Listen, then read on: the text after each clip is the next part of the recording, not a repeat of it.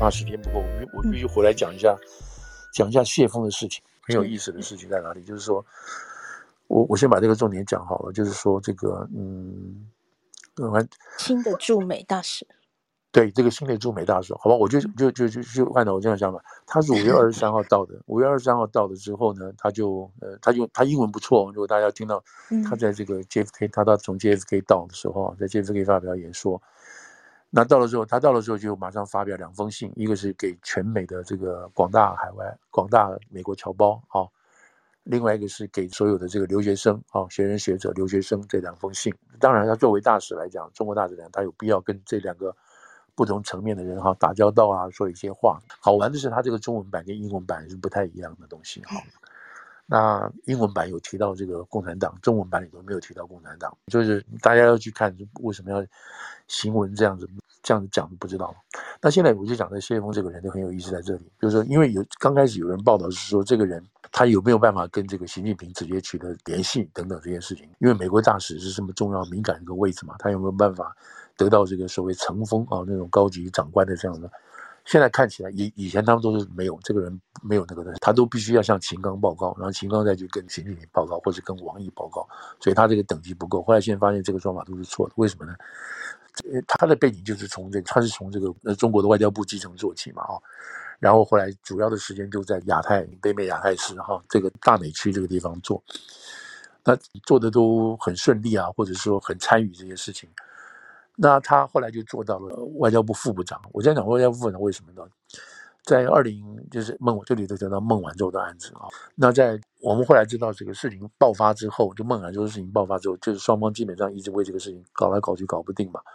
那在二零二一年的时候，就是前年了，二零二零年的这个七月份的那个时候，谢峰刚刚当副部长没有多久，他就跟这个 Sherman 啊，Sherman 就是美国的这个副国务卿，那这个 Sherman 也很有意思的一个人，他是六月份就六月底，他马上就要退休了，他要退休了。嗯那 Sherman 是美国的这个救火队队长哦，就是如果是只要是民主党进来当白宫或者是做国务院的话，他永远是救火队的队长。就是美国那边有什么事情，他都会去；美国的人质交涉，他会去；美国跟伊朗之间的这个核谈判，他也会参加什么之类。他就是一个很有能力的一个务实外交官啊。他本身是做社工出来的啊。那他这个时候，二年二零二一年，二零二一年的七月份的时候，跟个谢峰在天津见面。你看，大家如果记得，就是说。二零一六到二零二零年的这个时候是川普当政嘛，就美国这个气氛跟中国气氛已经搞僵掉了嘛，哈，就是一大堆这个什么经济制裁啦、关税制裁的时候，说美说中国根本搞不清楚美国在干什么，然后拜登上来了之后，他们也不知道拜登这个对中国的政策是什么，你是要继续吗，还是要跟川普一样吗，还是什么？他更搞不清楚。那美国这边也在重新定位，就是他也不想用川普的东西。就算用，他也要搞出他自己的说法，所以美国跟中国之间一直没有好好的稳定交往，因为双方都不确定，你知道。那但是有些事情他必须要谈，所以到二零二零二一年的这个七月份的时候呢，谢峰跟这个 Sherman，那 Sherman 又是一个等于一个 troubleshooter 嘛，就到了天津去那个讲话。如果大家记得的话，那个时候美中方提出了两份清单要求中国，其中有一份就是说要放掉这个孟晚舟。哦，有一份的嘛，其他还有包括什么不能阻挡这个党员签证啊，什么这一大堆这些东西。其中一份清单还是叫美国要停止某些错误的行为，列出一个清单。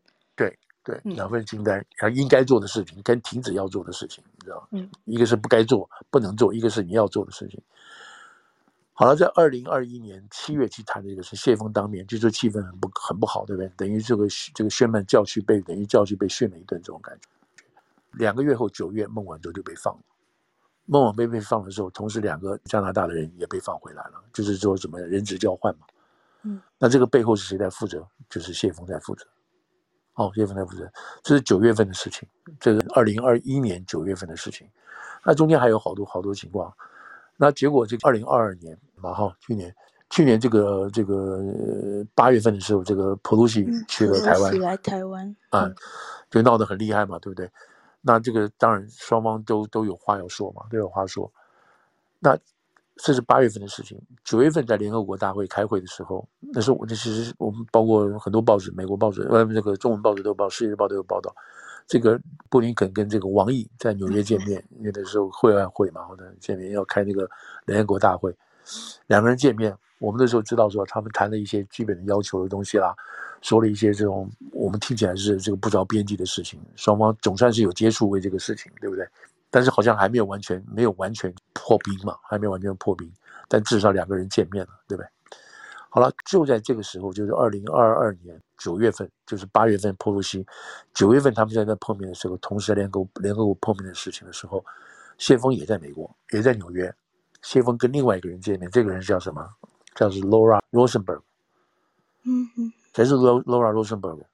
就是负责台湾事务的那个主任。嗯，他是负责中国跟台湾事务的主任，在白宫，在白宫、嗯、那时候在白宫。那这位这位女士现在是什么？现在是 AIT 的 AIT 的 AIT 的主对 AIT 的主席。所以你看，在当时这个谢峰，除了王毅跟这个林布林肯在谈之外，他们下一集的两个人在谈，也在密谈，谈很久。所以那个时候，罗拉罗森伯格他是白宫里面的资深官员，表示什么？他他以他的位阶，他是直接直接可以跟拜登讲话的，对不对？他可以跟拜登讲，或者是跟这个。嗯国安国安委员会里头的人可以直接讲话，他是这个所谓 senior director 啊，就是资深的这个人，他是一个高级主管的，有政策政策权的，然后跟谢峰有对谈，然后现在现在变成什么？这这个一个来出做驻美大使，一个是驻驻驻等于说台湾大使了，对不对？驻台湾的大使，这说明什么？哇，这不会是巧合哦，对不对？这不会是巧合。那这个 Laura Rosenberg 多多多呀！如果大家记得的话，顾立雄跟这个吴钊燮跑到美国来这边开高级的这个有关于国安会议，那个时候是为什么？为什么要开这个会议？为了安排蔡英文过境，蔡总统过境，跟这个麦卡锡之间的过境这些事情安全，中国要抗议又要什么又要那个时候一定很紧张了。对不对？他们要要要要要升飞机干什么？这边这边美方跟中方，美方跟台湾之间要做这个推演啊，一些事情。还有，当然还有一些基于其他军售的事情。所以看到这个 Rosenberg 是代表美方将跟跟 Sherman 跟家长跟还有其他的这些 team 一起出面来谈这些事情的人。所以这个 Laura Rosenberg 对台湾两边之间对于这个战力的购买啊、军事的部署非常清楚。更重要的是什么？是他有能力跟白宫白宫直接对话。至少，如果拜登这个团队还在的话，他有直接对话的能力。那先锋更不要讲了。先锋除了在这个我们刚刚说他把这个 Sherman 孟晚舟弄回去之后，他跟这个 Laura Rosenberg 还有谈话之外，那在后来就是到了十一月啊，就是去年的十一月，在印尼这个巴厘岛这个会谈的时候，那这个谁谢峰是主要负责跟美国对口安排习近平跟拜登见面的这个主要人物。那他们两个见面。习近平跟拜登两个人见面之后，就表示什么？表示说，OK，那个什么，那个裴洛西的事情，我们暂时放下不谈了，我们开始重新对话。所以，既然两个老板见了面了，对不对？然后下面就开始安排了。那安排什么东西？你布林登、布林肯是不是要来访？布林肯来访。你这个我们要不要去访？要去访。叶伦要不要去？要。人们都要不要去？要去都去。所以就开始安排这个事情了。十一月的事情，后来就十二月，结果结果是二月发生什么？二月发生什么事情？不是布林肯就安排好要去了吗？结果气球事件来了，对不对？那在一月份的时候，《华尔街日报》就已经报道了什么？报道什么？就谢峰要来美国了。为什么呢？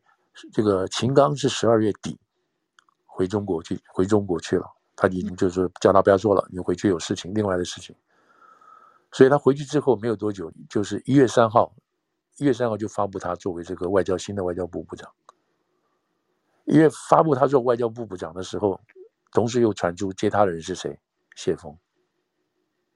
所以你看，这个都是有有一定的这个安排啊。所以人不是临时找的，是已经布局布很久的。对对，有在布局了，而且这个谢峰有这样子的经验，有这样子的过去经验，而且他应该一定跟有直有习近平的信赖、信任或者团队的这个信任。这个谢峰原来是跟着杨洁篪的嘛，嗯。所以一月份他本来就要来了，这这准备啊什么，他也在熟悉啊什么这些东西。他以前这个谢峰以前在美国当过公使嘛，所以他在美国也蛮久蛮长的时间，他一直对美工作的。结果这个这个气球事件来了，气球事件来的是什么情况？是中共很尴尬，中共很尴尬，这明明是他的，是他的错，他又不要讲，这就讲一大堆似是而非的理由，又不承认，又不道歉什么之类的东西，然后最后说美国美国什么借故借故借题发挥啦，反应过度啊，讲这些话。那那美国这边态度是很很那个的，很很糟糕，对不对？那拜登本来想盖住，盖不住了，对不对？全世界都看到，全美国都看到气球跑过去了，你怎么能这样子呢？那盖不住了嘛？所以只有把那气球打掉，打掉中国就更难看了，不是吗？虽然我们家的狗跑到你家很难堪，不对，没有不不应该，可是你不能把狗把狗打死啊！就搞得双方都下不来台嘛。可是下不来台是归下不来台啊，那丑陋是丑陋，大家都看到了，大家都看到，可是你日子还是要过嘛。所以三月份的时候，三月份发生什么事情？三月份发生什么事？二月份的事情，三月份就发生所谓慕尼黑的慕尼黑的国际会议。然后就是要警告你，中共不要在那边，不要在那边把这个武器给俄国。然后这个这个是二月份，二月后半段了哈。这个那个气球事件是在二月四号、二月五号、二月七号那个段时间。到二月下半旬的时候，就在这个慕尼黑的会议，然后这个谁，布林肯当面就警告了，王毅也很凶，对不对？你不要把武器送过去，你送过去的话，你就踩我红线，我这个红线画的又黑又又红又大，你还不可能看不见的，等等这些事情。然后三月份。然后在三月二月底的时候，二月二月初、三月初就提出十二点这个和平计划，然后习近平就跟着去了。在习近平去之前，又出现什么事情？这不是我知道，这《华尔街日报》又报道了说什么东西？崔天凯原来的这个大使崔天凯带了一个率了一个代表团到美国来跟苏利文见面，见面主要目的说什么？除了这些台海问题之外，又说什么？说明我们现在要介入乌克兰谈判了，就现在给你们打个招呼。然后这个谁，这个习近平就去莫斯科访问，然后说我们会派李辉出来，派李辉这个欧亚特使出来在这边谈这些事情。我们在讲这些事情的时候，你都要都要把台湾这个时候的这所做所做的事情等等都要考虑进去，都要考虑进去，因为那个时候就同一批麦卡锡跟蔡英文要来嘛，这随时是一个很大的变数。从美国角度来讲，这个事情可大可小。要大的话，它其他地方会受影响；它如果小的话，又觉得又觉得受到中，等于说等于说是屈服于中共的这种压力嘛，对不对？所以他又不行。所以他在蔡英文这个蔡英文过境的地方，他又有很多的这种压抑，又有很多希望能够公开，又能够扩大这种事情。那大家记得，这个蔡英文在纽约过境的时候，是 Laura Rosenberg 也在场啊，他也去欢迎啊。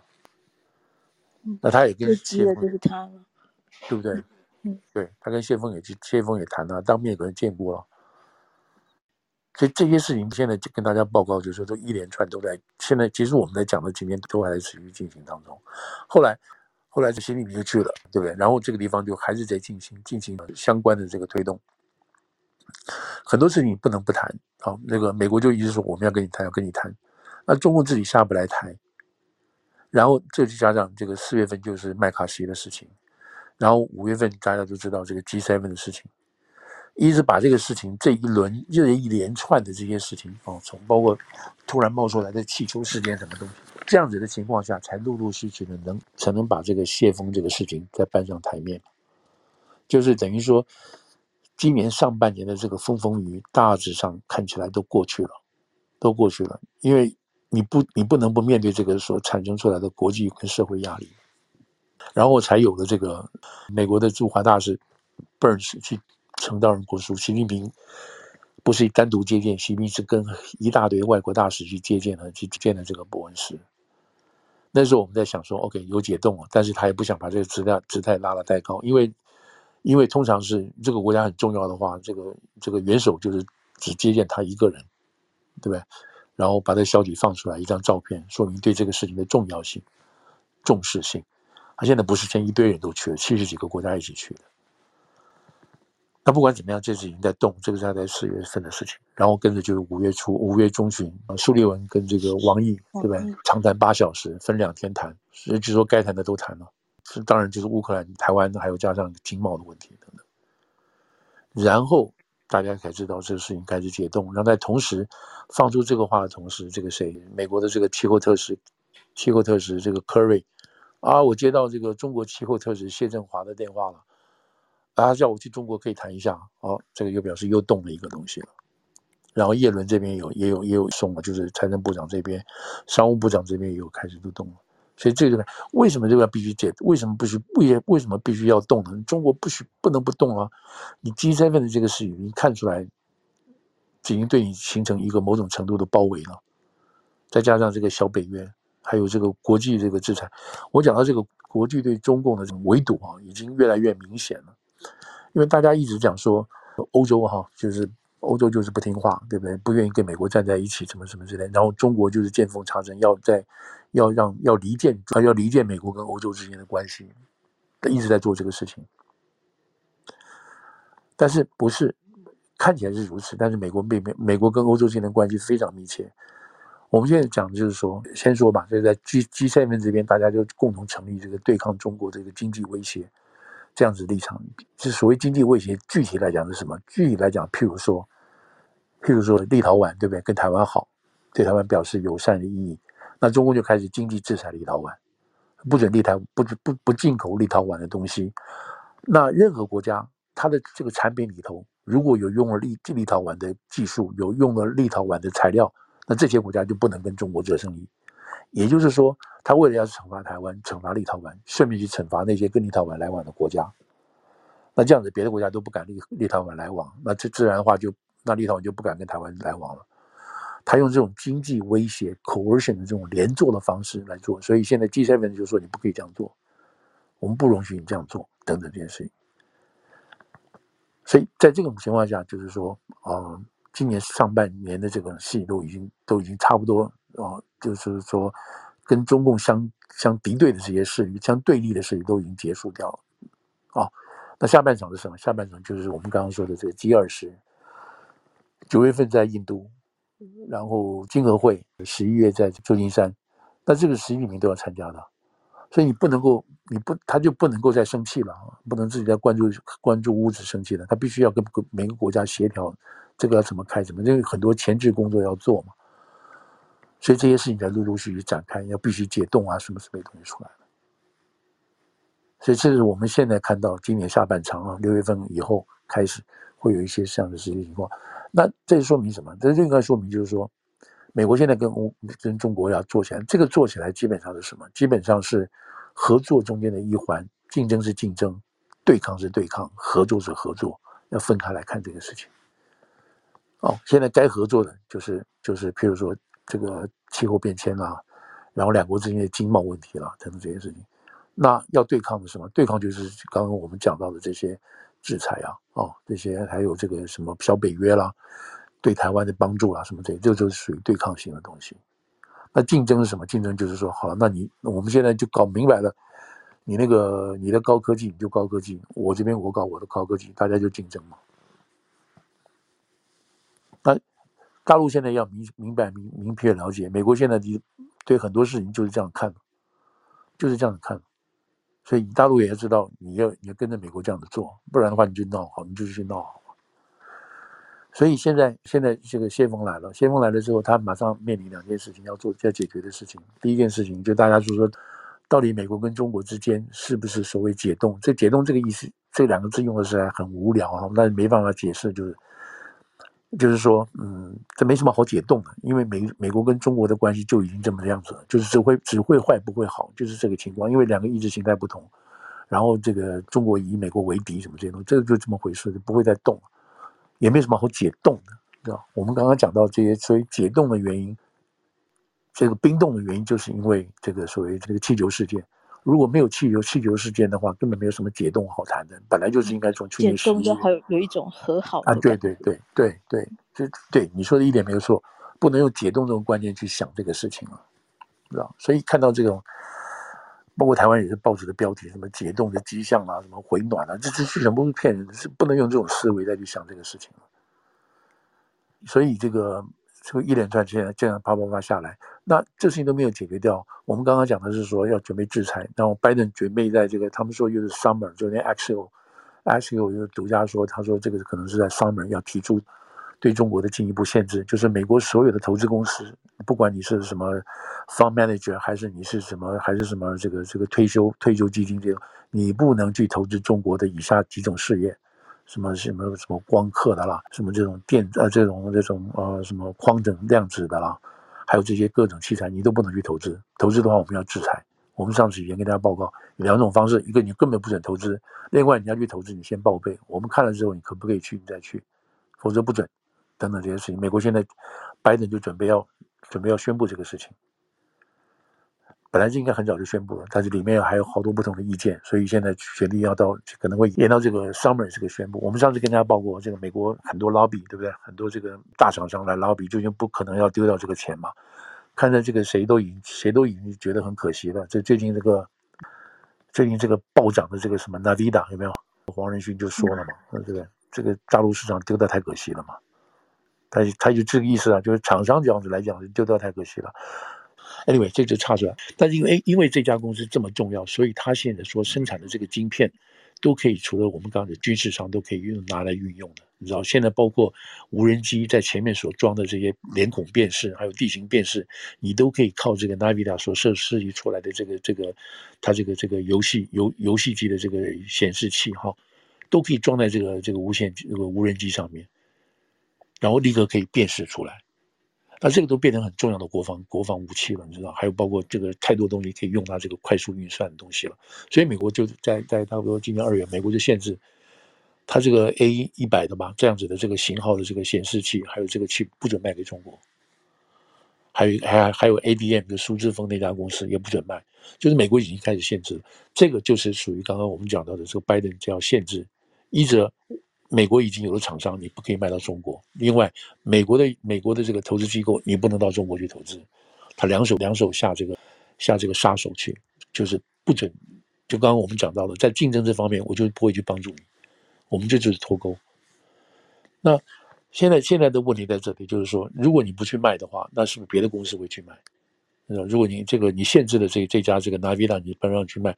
可是别的公司跑去卖啊，假如说哎，NVIDIA 把这个东西卖给日本，那日本去卖给卖给中国，你怎么办？他卖给法国或卖给德国，那德国又跑去卖给中国，你怎么办？所以这个要防止啊。所以他们现在这个现在正在讲，就今年夏天的时候，拜登已经在这次 G7 的会议上已经跟大家说好了，说什么？大家一起行动啊，说不准卖就是不准卖，你们不要就不要在我说不能卖，你们跑去跟跑去卖。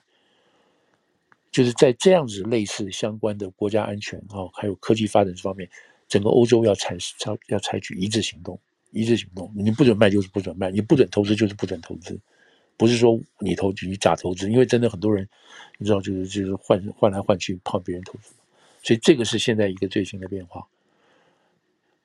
这个就等于说谢锋上来之后，你要不要你你你怎么去游说叫他叫他不要签这个东西？另外一个就是这个马上也是六月。美国这个国防部长这个奥斯汀会不会跟这个李尚福啊，在这个新加坡的香格里拉军事区域军事军安全对话上，两个人会见面？那这是由新加坡的这个智库组举办的，那这个当然很重要，很多年了哈。这是整个南海哈，这个马六甲海峡整个南海的这个国际区国际安全趋势的一个很重要的这个国际论坛，这是大家都去了啊，大家都去了，台湾也会去。那在这里头的话，这个呃。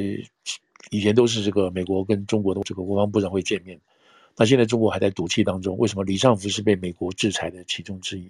因为他是一个战略后勤的单位，他有跟着伊跟这个伊朗啊，还有资助伊朗，还有资助俄国的这个军事武器等等样。所以现在就是他被制，他他既然被制裁，老公就老公就说，你既然制裁他，我就不会跟你见面。那美国的说法是说，我们今天在第三国见面，就不谈不上制裁不制裁的事情，而且。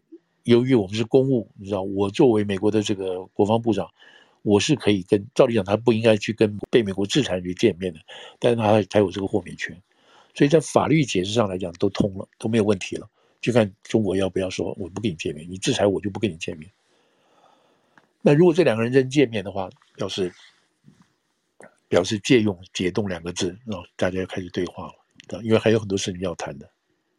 所以这个就是给谢锋上来之后所看到这两件当当下要做的这个事情是没有可能代表代表他这个他的工作和能力强。另外还有一点就是说，这个谢锋是战狼，他是人家说他是战狼中的战狼。好了，那现在他来美国了，你看他要不要继续用战狼？他用这个战狼的态度的话，可能在华府都走不动，那没人理他。美国人绝对不会吃这一套的。所以这个是大概这样的情况。那后是最后一点点，我把这件事讲完，就是讲这个李辉李辉的事情。李辉今天应该到波兰去了，啊，等于他基本上结束了。他第一站到这个，第一站到乌克兰，然后到德国，然后到法国，然后到比利时，然后去了莫斯科。今天礼拜五刚刚从莫斯科结束，又到波兰。他基本上这一趟就结束了。他是谁？他是习近平自己亲自说了，他要派出一个这个等于说全这个全权特命大使欧亚代表到这边来谈这个事情。那现在这个《华尔街日报》还是什么报？今天就报道了什么东西？他说他去的这五个国家，大家事前全部都统一说辞，就是说，如果统一说辞是什么？统一说辞是说，他们也知道李辉来这边讲的话什么？李辉在这边传达三个主要的意思：俄国不会撤军，然后希望这个大家对于俄国这个对于乌克兰的态度，希望不要再继续支持乌克兰，啊，能够达到达到这个停火的这个目标。有三件事情，我忘了第第三件什么。那这个从这个是就是把那个嗯，让俄国管理现在占领的乌克兰土地。对对，这基本上就是对，没有错，就是这个这个这个俄国不会撤军的这个意思，这样子。嗯，那那这样子从。这些呃，欧洲这些国家去的这个国家，这样，就是大家都互相通气了。意思就是说，我们不会被李辉你这样来讲话的话，就是不会让你李辉在这个地方把我们离间分开来。那这是第一点。第二点，李辉这次所见到的人都不是都是副都是副首级的，都是副外长什么什么来讲。这个说明一个什么？他是他等于算是习近平的特命大使，知道？他等于代表习近平的。但是各国摆出来都是这个副手跟他见面，所以在在这个某种仪式仪式上来讲，就是把这个事情压低了。压低的另外一个意思就是说，我们听了半天，你还是跟俄国站在一起的，你根本不具有这种公正调停的这种可能性，你知道？所以基本上就是说，这个事情我们再看看那个呃美国方那个官员说，It's too early to tell。到底李辉这个有没有什么情况？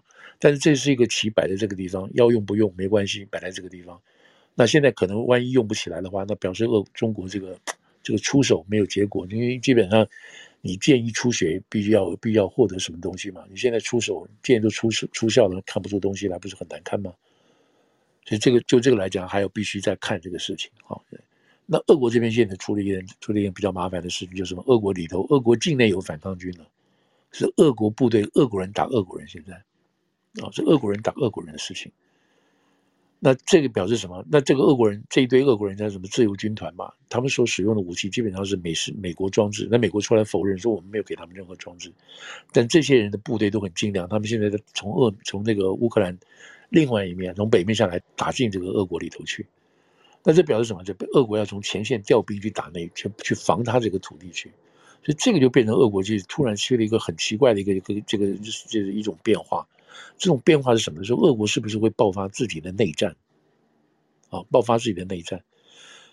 那另外现在还有一个说法，就是说瓦格纳兵团他们把这个巴尔穆特这个占领下来之后，他们就说了，说我们现在我们已经打完这个仗，我们已经把这个巴尔穆特占领下来了，我们现在移交给你这个这个俄罗斯的正规军，你们来管，我们要走了。那 正规军可能根本停不下来啊，根本停不下来啊。所以现在另外传出来的说法是说，这个谁瓦格纳这个军团的这个负责人，对不对？他有可能要出来取而代之普京。所以你不行，是我搞定的，是你不行的。所以他可能会变成普京之间的另外一个强劲的竞争对手。所以在我们讲这个什么调停不调停啊什么这边情况下，然后美国的这个飞机已经开始训练 F F 十六的这些不这些飞行员之外。现在俄国呃，俄国里头本身自己产生一些大的变化。好，我今天就说到这边，已经十二点了，不好意思。好，好，我不知道大家有没有什么有没有什么一个特别的意见，这样子。嗯嗯，就是把这一个礼拜非常多的国际大师串联起来，嗯嗯，对啊，其实也过十二点了。对，好，我们就看大家现在看起来有点困难，就是真的就是各个环环相扣这样。对对对，都连在一起。现在看起来好像今天没有结果嘛，哈，对不对？哦，对，就是那个在线，已经过十二点了，没有结果。过十二点了，对。对，像可能是礼拜礼拜天的吧，这样子。啊，真的耶。那像呃，原本 Gallagher 要带着这个对中共委员会来台湾，那他错过了这个 Memorial Day 的 Long Weekend，然后接下来。还会有什么机会？没有了，可能就到到到到到七月了吧，除非他特别跑一趟。这个，嗯，这个这个机会实在不太大，就是了哈。都是都是都是美国都是利用这种议员嘛，都是利用这种 long weekend 或者是 long break 的时候出出访这些事情。对，嗯嗯嗯嗯嗯。